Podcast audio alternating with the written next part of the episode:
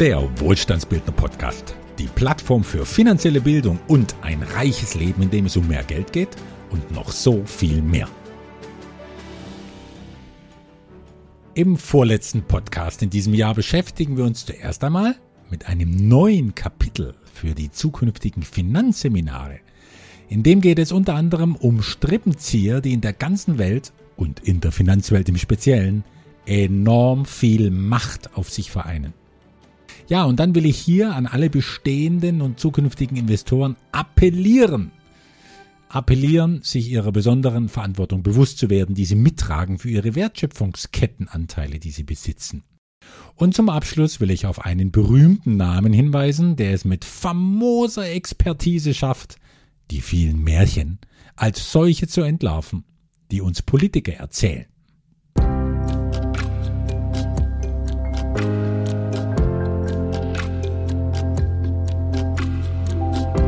Die Macht des Unsichtbaren über Strippenzieher und Frequenzarbeit. Die Veröffentlichung dieses Podcasts fällt heute wieder einmal zusammen mit einem Präsenzseminar, das ja immer samstags stattfindet. Wenn ihr, liebe geneigte Podcasthörer, das heute Morgen hören solltet, dann wandle ich schon beschwingt und beseelt herum auf dem paradiesisch gelegenen Anwesen des Baron von Fink bzw. seiner Erben. Ich werde das Seminar heute besonders genießen und das hat drei Gründe. Erstens. Es ist das letzte Präsenzseminar in diesem Jahr 2023. Am 9. Dezember noch ein knackiges Online-Seminar als furioser Jahresabschluss für allerbeste Fülleaussichten. Ja, und dann kann eigentlich schon Weihnachten kommen. Zweitens, es ist, auch wenn es weh tut, womöglich das letzte Seminar auf diesem besonderen Anwesen des Barons, das 22 Kilometer südöstlich von München liegt. Denn in der zweiten Jahreshälfte 2024 werden wir wahrscheinlich umziehen, vielleicht sogar ein bisschen früher schon. Dann geht es 180 Grad auf der Kompassrose runter in den Süden, nämlich an den Tegernsee ist ja auch eine schöne Gegend. Nicht mehr ganz so baronesk zwar, aber dafür mit See, fast 11.000 Euro für den Quadratmeter Wohnraum und mit unserem Spitzentorwart Manuel Neuer um die Ecke. Und drittens schließlich, und das ist der Hauptgrund, warum mich das heutige Seminar besonders bewegt, ich nehme ein komplett neues Kapitel auf den Lehrplan und ein altes kommt wieder dazu. Diese beiden Kapitel stehen inhaltlich, sagen wir, in Bezug auf ihren emotionalen Gehalt absolut gegensätzlich zueinander. Das Neue behandelt Dunkles und Unheimliches. Das Alte aber ist dem puren Licht und der größten Klarheit verpflichtet. Aber jetzt reden wir zuerst einmal über das Neue, über das dunkle Kapitel. Das soll einen Erklärungsansatz liefern dafür, warum wir denken, was wir denken und warum die Mehrheit der Menschen tut, was sie tut.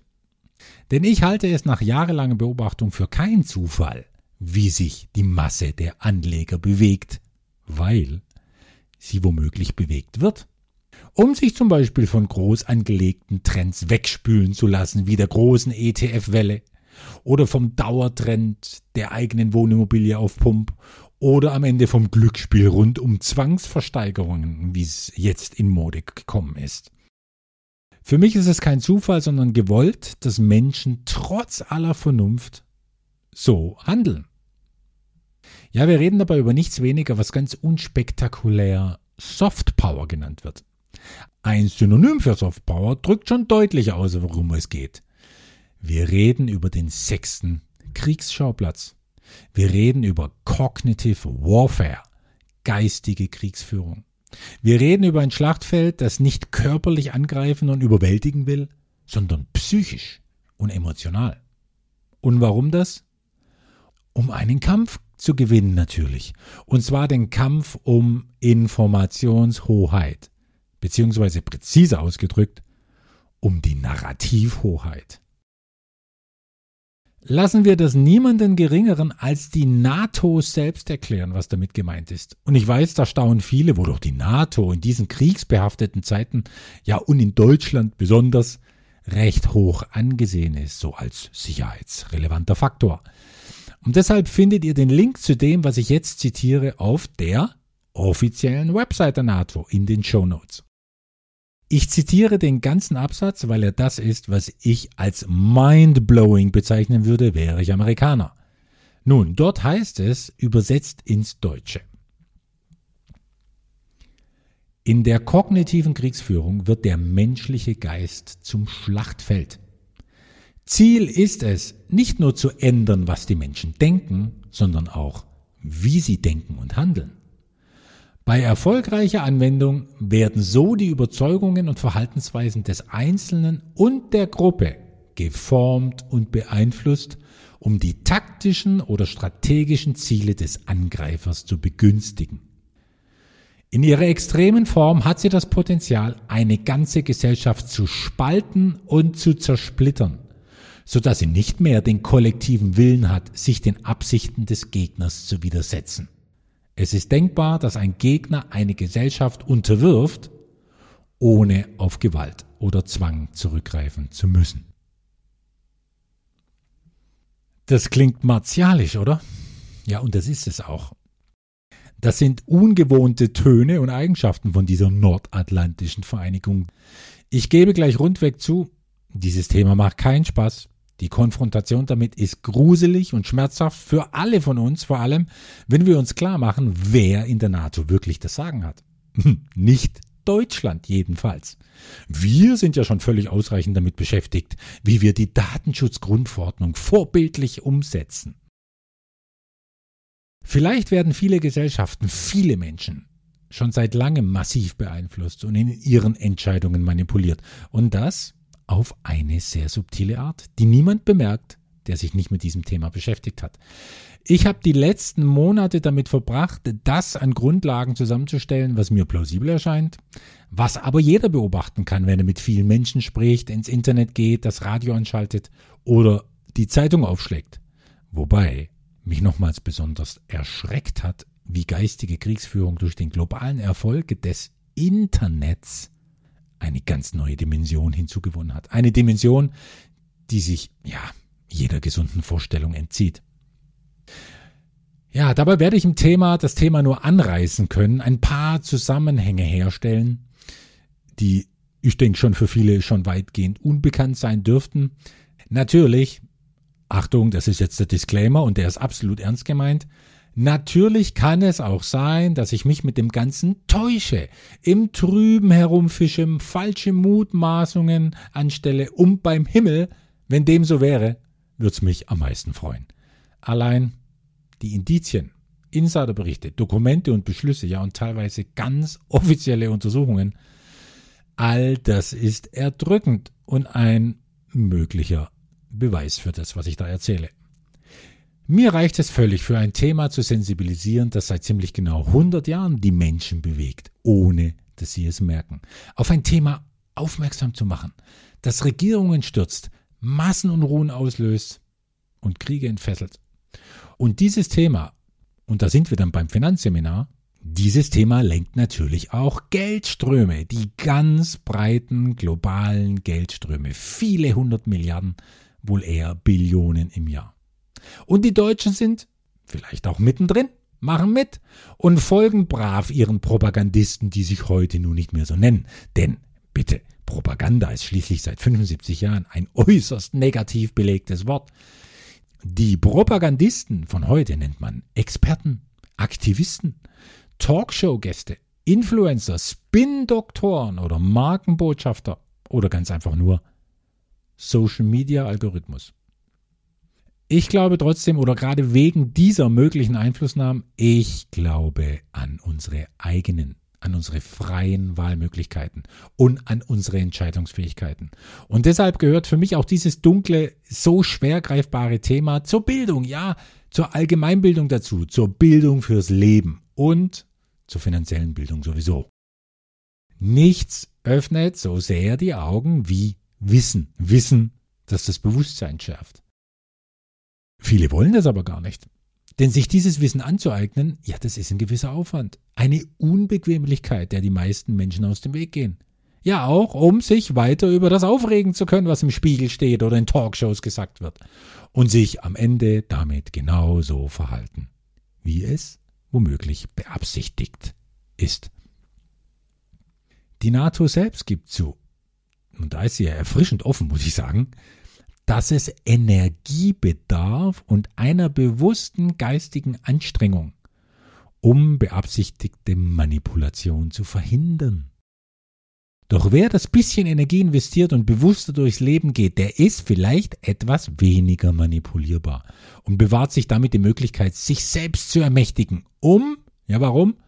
Um wählen zu können, worauf er sich fokussiert und einlässt. Ob das nun ein Zeitungsartikel ist, dem er glauben will, oder ob es die Geldanlage betrifft, in die er investiert. Hauptsache, derjenige ist sich selbst bewusster, wofür er sich entscheidet. Nur wer überwältigt wird, so wie es ja die NATO beschreibt, der ist doch machtlos, ohne Macht, ohnmächtig. Und Ohnmacht gehört zu den Zuständen mit der niedrigsten Frequenz, mit der geringsten Lebenskraft, am weitesten entfernt von jeder Lebensfreude.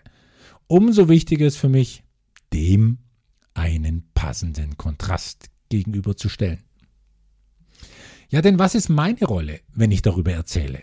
Will ich anprangern, beschuldigen, Sensationslust schüren, Verschwörungstheorien verbreiten? Ja, das Wort Verschwörungstheorie selbst ist ja ein schon früh erfundener Begriff aus der Wortfindungskiste der Meisterpropagandisten, die damit die Untersuchung einiger handfester, ja äußerst realer und gar nicht theoretischer Skandale ins Lächerliche ziehen wollten. Und das ist ihnen gelungen. Heute ist Verschwörungstheorie ein absolut großartiges Etikett, das man überall draufkleben kann, um etwas in Zweifel zu ziehen. Und niemand weiß so richtig, ob das, was dann drin ist, tatsächlich rein erfundener theoretischer Blödsinn ist und beim Himmel, es gibt einen Haufen davon, wohl nirgends so konzentriert wie auf Telegram oder im Umfeld von Donald Trump, oder ob das, was drin ist, vielleicht makabre Hintergründe aufdeckt, von denen die Allgemeinheit wissen sollte, um nicht ins Verderben zu rennen. Das gibt's ja auch, wenn auch weit weniger im Vergleich zum Mist, der erzählt wird. Wie auch immer, ich selbst mache ja auch Propaganda. Ja, natürlich. Und nütze dafür die Reichweite der Seminare, Podcasts und Newsletter. Ja, ich propagiere laut, deutlich und durchaus stolz die Säulenstrategie für effektiven, wertschöpfenden Vermögensaufbau nach dem Vorbild institutioneller Investoren. Und ich werbe dafür, sich zu bilden, wo und wie auch immer, sofern nicht auf Telegram, um aufgeklärter durchs Leben und durch die Finanzwelt zu gehen. Ja, und zu dieser Bildung gehört meines Erachtens auch zu wissen, was die dunkle Seite der Macht so treiben könnte. Und bitte, dass es diese Seite gerade in der Finanzwelt gibt, wird mir niemand als Verschwörungstheorie diskreditieren, denke ich. Und wenn doch, dann verweise ich nur mal auf die Deutsche Bank mit ihrer unüberschaubaren Anzahl von Anklagen und Prozessen, in die sie verwickelt ist. Wer sich also mit der dunklen Seite vertraut machen will, mit einem vergleichsweise kleinen Akteur in der internationalen Riege der Schattenkrieger, der ist bei der Deutschen Bank gut aufgehoben weiteren Untersuchungsstoff, der es dann ja noch weit mehr in sich hat, bekommt er von mir im Seminar. Zum Beispiel heute.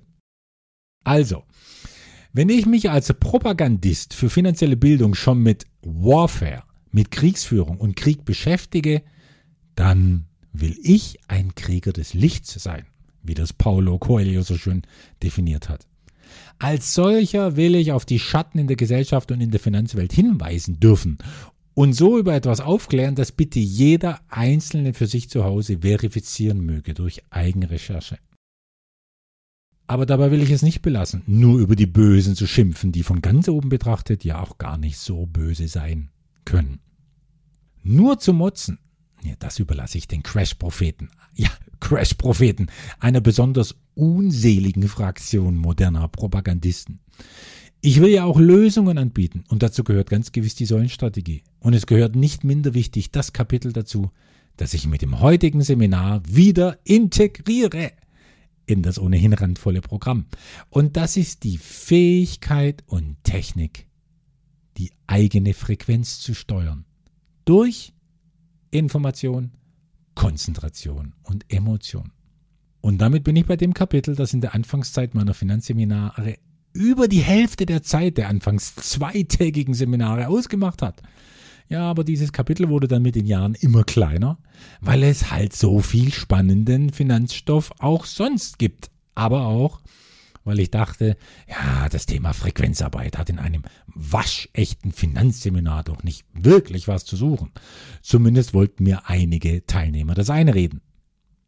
Ja, aber ich war dann soweit, bis ich es komplett ausgegliedert habe in ein eigenes, auch randvolles Tagesseminar, dem Essenzseminar für Gestaltungskraft und Leichtigkeit. Aber ich habe gemerkt, da fehlt etwas in der Ausbildung zum Investor. Wenn so gar nichts drin ist vom vielleicht wesentlichsten Faktor, der meiner Meinung nach reich macht. Reich an Geld, ohne Zweifel. Ja, und viel wichtiger, auch reich an allem anderen, was man sich halt so wünscht. Da werde ich dann immer wieder gefragt, was denn institutionelle Investoren mit so einem subtilen Thema zu tun haben könnten. Und dann antworte ich, viel. Vielleicht sogar beruht ihr Erfolg zu 99 Prozent genau darauf. Es könnten aber auch 100 Prozent sein.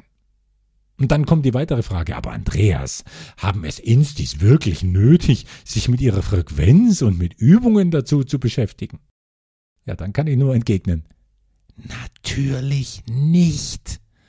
Die machen keine Übungen und denken keine Minute an ihre Frequenz. Und der Grund dafür ist, sie kennen doch gar nichts anderes als diese Frequenz, als diesen Seinszustand, der augenscheinlich geeignet ist, um mit Milliarden umzugehen. Denn das, was du bist, musst du doch nicht tun. Ein Lebewesen, das im Wasser aufgewachsen ist, muss nicht schwimmen lernen, weil es den ganzen Tag nichts anderes tut als schwimmen. Das wäre ja absurd. Und so ist es mit Instis, die entweder mit Millionen und Milliarden aufgewachsen sind oder die als Manager von Instis seit Jahrzehnten mit Millionen und Milliarden gelernt haben, umzugehen. Diese Menschen brauchen vielleicht Übungen. Ja, sie brauchen Übungen. Ja, für ihren Körper, für Entspannung, für emotionale Kompetenz und Einfühlungsvermögen. Aber Übungen, um Reichtumsbewusstsein aufzubauen. Ja, bitte, das wäre, als würde man einem erwachsenen Menschen, der in Deutschland aufgewachsen ist, auffordern, Deutschvokabeln zu pauken, und zwar auf dem Niveau. Nun gehen wir in eine Bäckerei und wir kaufen Brot. Guten Tag, ich möchte gerne ein Brot, zwei Brötchen und eine Brezel kaufen. Lächerlich, oder? Aber klar, weil ich ein Schwabe bin, durfte die Brezel in diesem Kurs für Anfängerdeutsch natürlich nicht fehlen. Aber nun zurück zum Finanzseminar, zu uns, zu den meisten in diesem Land, die wir nicht mit Millionen und Milliarden jeden Tag umgehen. Zu uns, bei denen es überhaupt erstmal darum geht, zu lernen und in Betracht zu ziehen, dass so etwas wie strategischer Vermögensaufbau möglich ist. Ohne Börsengezocke, ohne Lebensversicherung und Immobilienverschuldung dass es möglich ist, erstmal fünfstellige, dann sechsstellige Beträge aufzubauen und niemand an chronischer Schnappatmung stirbt, wenn vielleicht sogar mal sieben- und achtstellige Beträge in Reichweite kommen. Wer da hineinwachsen will und meine Investorenausbildung für etwas hält, das ihm dabei helfen könnte, beim Wachstum und beim immer größer werden, ohne Größen wahnsinnig zu werden, ja, der bekommt mit dem heutigen Seminartag wieder einen guten Schluck wahre, praxisnahe, sagenhaft wirksame, einfache Frequenzarbeit mitgeliefert. Und dabei geht es um den Blick dorthin, wo alles beginnt und wo alles endet, nämlich nach innen. Es geht darum, nach innen die Augen zu öffnen. Es geht um einen Blick, der weit darüber hinausgeht, was allgemein mit Mindset bezeichnet wird. Viele schrauben ihr Leben lang scheinbar an ihrem Mindset herum und ändern in der Tiefe ihres Seins nur graduell etwas, weil sie nicht wissen, wie sie ihren Fokus von außen nach innen lenken können. Ganz unmissverständlich hat das auch wunderschön Carl Gustav Jung gesagt, ne, der Psychologe. Und mit seinem ersten Satz erinnert er, ich glaube nicht ohne Grund an Antoine Saint-Exupéry. Nur wer in sein Herz blickt, sieht die Dinge so, wie sie wirklich sind. Wer nach außen blickt, der schläft.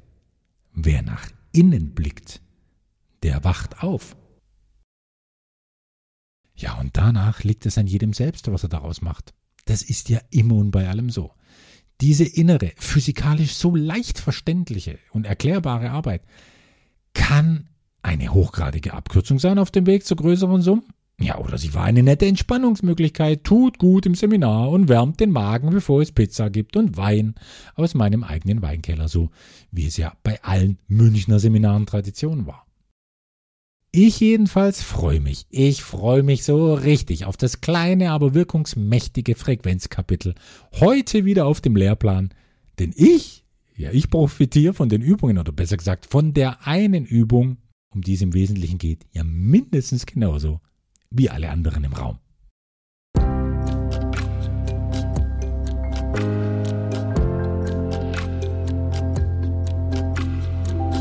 Investoren in Aktion. Stimmrechte und ihre Auswirkungen auf Unternehmen. Vor ein paar Wochen, wie immer in den Monaten September bis November, fanden eine Menge Jahreshauptversammlungen statt. Nunmehr praktischerweise per Zoom, denn ansonsten wäre es zeitlich unmöglich zu schaffen, zumindest für mich, über 15 solcher Versammlungen zu absolvieren oder durchzustehen. Aber es ist immer eine wunderbare, eine gute Gelegenheit und es ist eine Freude, einen Teil der Investorengemeinschaft, der Wohlstandsbildner zu sehen und zu hören und mittendrin der Emittent oder Geschäftsführer, der die Jahresberichte frisch aus der Druckerpresse des Steuerberaters kommentiert. Ja, und auch sonst so berichtet, wie es läuft in den Wertschöpfungsketten, in denen wir aktiv sind. Ja, und je nachdem, wie ruhig oder turbulent es zuging beim Wertschöpfen, da dauert dann so eine Versammlung mit der Wahl des Versammlungsleiters, mit Absegnung des Geschäftsberichts und mit Entlastung der Geschäftsführung dauert mal locker 45 bis 90 Minuten. Nun, die meisten sind an einer bis vier, ganz selten auch mal an fünf Gesellschaften beteiligt, aber trotzdem, da kommen dann schon mal ein paar Stunden zusammen. Aber einmal im Jahr, nun ja, gönnt man sich doch vielleicht die Zeit, um aus erster Hand zu erfahren, was das eigene Geld so alles macht.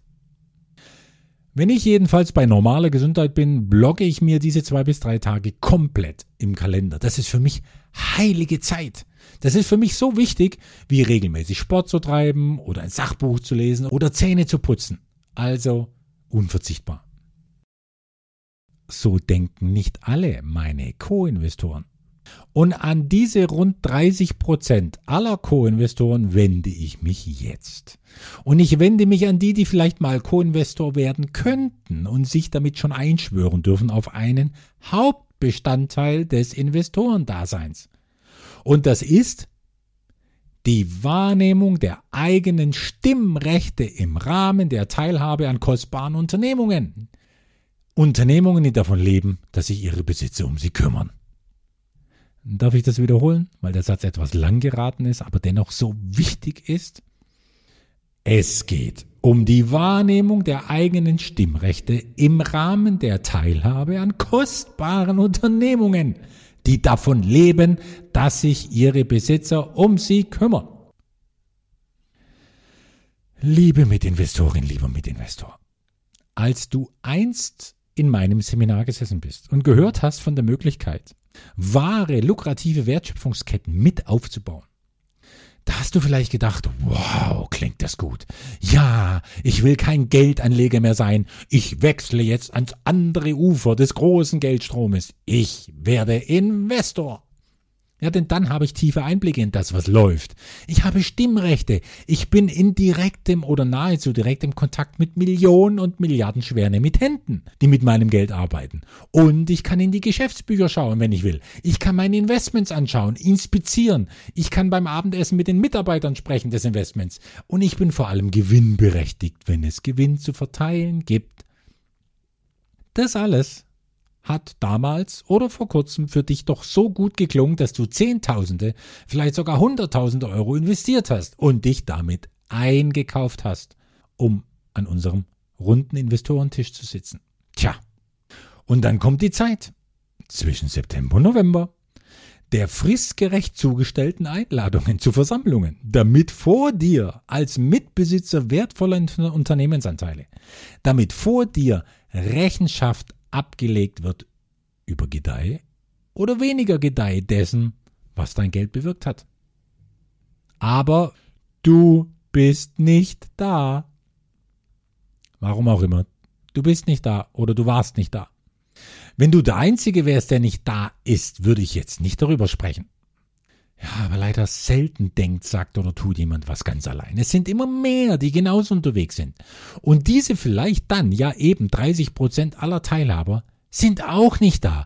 Und dann sitzt der Rest der gesamten Unternehmensinhaber im Kreis dieser Jahreshauptversammlungen und sie können reden und reden, aber am Ende genügen ihre gesammelten Stimmanteile nicht zur Mehrheit nicht zur Mehrheit, um Entscheidungen zu treffen, um dem Emittenten die Weiterarbeit zu erlauben, um die Dinge weiterzuentwickeln. Dabei wäre es so einfach, dass du nicht anwesend sein musst, aber trotzdem deiner Minimalpflicht, nämlich der Wahrung deiner Stimmrechte, gerecht werden kannst, damit ein vielleicht millionenschweres Unternehmen weiterarbeiten kann. Und wie geht das? Indem du der Verwaltung einen formlosen Einzeiler per E-Mail schickst und einem der anwesenden Mitgesellschafter deine Stimmrechte einfach überträgst. Das muss nicht, aber kann auch ich sein zum Beispiel, weil von mir bekannt ist, dass ich entweder dabei bin oder wirklich schwerst krank sein muss, aber meistens bin ich dabei. Oder wer auch immer. Dieser Gesellschafter stimmt dann für sich und er stimmt mit deinen Stimmen für dich ab aber fehlt eben ein gewisser Prozentteil der Stimmen, dann gibt es keine Mehrheit und die gesamte Versammlung muss nochmal einberufen werden, was ein riesiges Heckmeck ist, Zeitverlust und sinnloser Verwaltungsaufwand. Es ist keine Schande, diese kleine Investorenverpflichtung mit den eigenen Stimmrechten nicht sofort verinnerlicht zu haben. Ja, und vielleicht noch immer zu denken und zu handeln wie ein Geldeinleger, der meint, nichts für sein angelegtes Geld tun zu müssen. Was aber dann nicht geht, ist, mich nach den Veranstaltungen und wenn es Monate später ist, anzurufen und mir die Zeit zu stehlen, in der ich die Inhalte der Versammlung wiedergeben und erklären soll, warum was wie läuft oder nicht läuft. Denn dafür, um darüber aufzuklären, ist doch die Versammlung da. Außerdem gibt es eh ein Versammlungsprotokoll, das muss dann genügen. Ich stehe jedenfalls nicht dafür zur Verfügung. Hohe Renditen. Noch einmal, bitte hohe Renditen aus wahrer Wertschöpfung, wenn sie denn fließen, generieren sich nicht ganz von selbst. Daran arbeiten immer viele Menschen. Und zu diesen Menschen gehört jeder einzelne Anteilsinhaber. Und wenn er nur dabei ist, um zuzuhören, wie es läuft und um seinen Segen zu geben, damit Emittent weiterarbeiten kann. Aber diesen im Vergleich so kleinen Aufwand für überdurchschnittliche Erträge, den muss ich einfach einem Investor zumuten dürfen. Mal abgesehen davon, dass solche Zusammenkünfte ja immer auch viel finanzielle Bildung in sich tragen. Und nochmal, um mal ein bisschen runterzukommen und zu entspannen. Es gibt wirklich keine Anwesenheitspflicht. Niemand muss anwesend sein in diesen Jahreshauptversammlungen. Aber ich finde, es gibt eine Stimmwahrungspflicht. Und die bitte ich dich, liebe Investorin oder Investor, zukünftig einzuhalten, indem du wenigstens deine Stimme an einen anderen Gesellschaft überträgst, der für dich dann abstimmen kann. Das kostet vielleicht mal vier Minuten für eine E-Mail. Vier Minuten, einmal pro Jahr. Und schon ist alles in Ordnung. Also, nächste Chance 2024. Danke schon jetzt fürs Drandenken.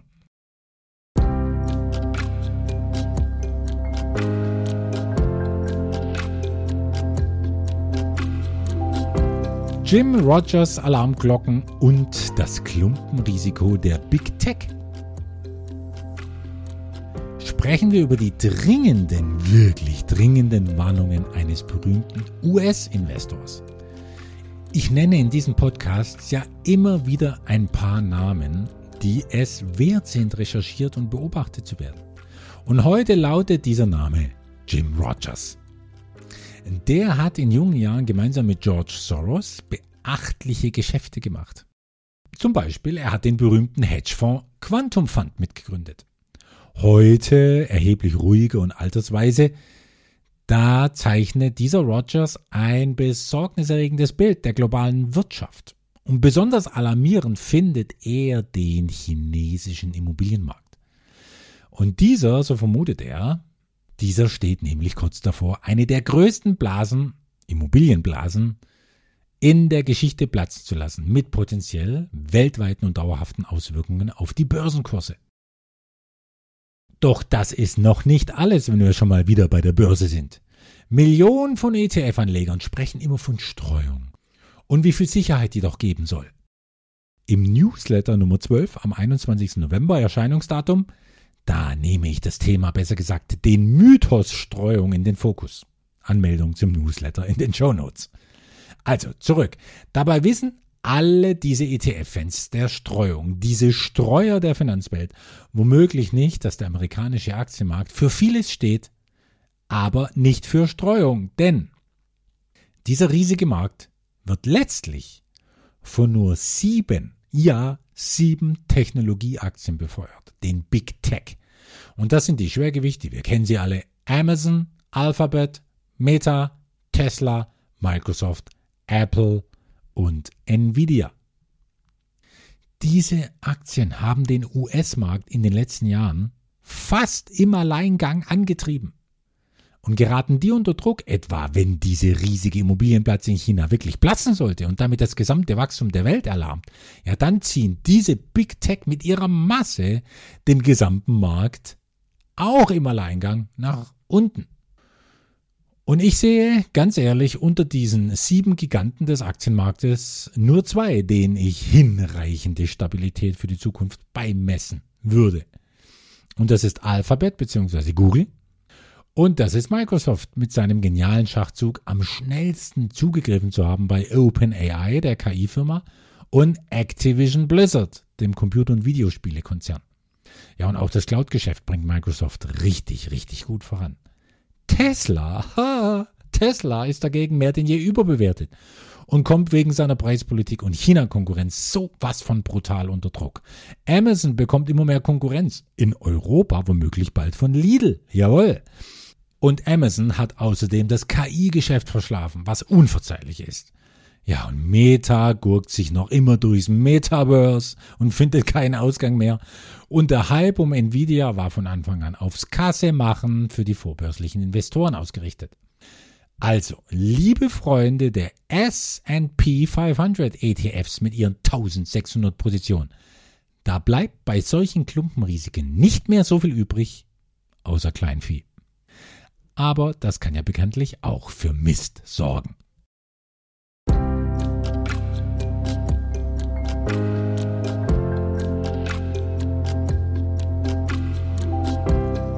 Klare Ansagen in stürmischen Zeiten. Eine Wirtschaftsweise ohne Märchen, aber mit Format. Der Ökonom und Professor Lassfeld aus Freiburg der gehörte lange Zeit zum Rat der fünf Wirtschaftsweisen. Ja, und war sogar deren Leiter. So lange, bis er der SPD mit ihren Umverteilungsfantasien zu unbequem wurde und sie ihn kaum war sie an der Macht abgesetzt hat. Ich mag diesen Professor sehr, denn er traut sich diese wirtschaftlich haarsträubenden, ja irrationalen Entscheidungen, vornehmlich der Grünen und auch oft der SPD, offen als, bitte genießen, ordnungspolitischen Schweinekram zu brandmarken. Weltklasse-Vokabel. Bitte merken. Ordnungspolitischer Schweinekram. Für mich ist das jetzt schon ein geflügeltes Wort geworden. Sollte ich zum Wort des Jahres vorschlagen. Ein Mann der klaren Worte also und damit das exakte Gegenteil zu Olaf Scholz als Mann der banalen Phrasen. Doch Lars Feld war im Rat der Wirtschaftsweisen zum Glück nicht die einzige Stimme, die sich auch getraut hat, gut vernehmbar die eigene, ja immer gut begründete Meinung zu vertreten. Denn bis heute sitzt dort auch eine Frau, die ich euch jetzt empfehlen mag mit ihrem Wissen, mit ihrem Know-how, ihrer Expertise, weil sie mich mit ihrem erfrischend geradlinigen realpolitischen Ansichten immer wieder beeindruckt und erfreut wie hier in einem Interview in BR24. Die Politik muss sich hier ehrlich machen. Es müsste eigentlich eine Allianz, ähm, zumindest in der Mitte des politischen Spektrums geben, ähm, wo dem Bürger wirklich reiner Wein eingeschenkt wird und klar gemacht wird, wir werden jetzt nicht in einer Zeit des Wirtschaftswachstums ähm, ankommen, in der viel zu verteilen ist. Und das ist Veronika Grimm, Inhaberin des Lehrstuhls für Wirtschaftstheorie an der Friedrichs-Alexander-Universität in Erlangen. Na, immer wieder diese Franken. Da haben sie sich 2008 eine Stimme geholt, der man zuhören sollte. Denn Als eine der wenigen unter den ganzen Ökonomen kennt sie sich richtig gut aus, zum Beispiel mit Energiemärkten. Und die Regierung, die jetzige Regierung, die wäre wirklich gut beraten, sich mit ihrer Expertise auseinanderzusetzen. Denn Grimm steht hier nicht für geniale Märchen, sondern für genialen Klartext. Allerdings ist zu befürchten, wenn Olaf Scholz von wem auch immer mit einer zweiten Amtszeit beauftragt werden würde, dass auch sie aus dem Rat der Wirtschaftsweisen entfernt werden könnte. Wir haben also noch wenigstens zwei Jahre, um sie in exponierter Position erleben zu können. Ich sage nur, tolle Frau, von der ich noch nie etwas gehört oder gelesen habe, das keinen Erkenntnisgewinn gebracht hätte. Und daher wünsche ich mir, dass ihre Öffentlichkeitsarbeit noch mehr Beachtung findet in einer Zeit, in der wirtschaftspolitische Quacksalber, Gesundbeter, Weltretter, Traumtänzer und Kinderbuchautoren einen guten Teil der deutschen Regierung ausmachen.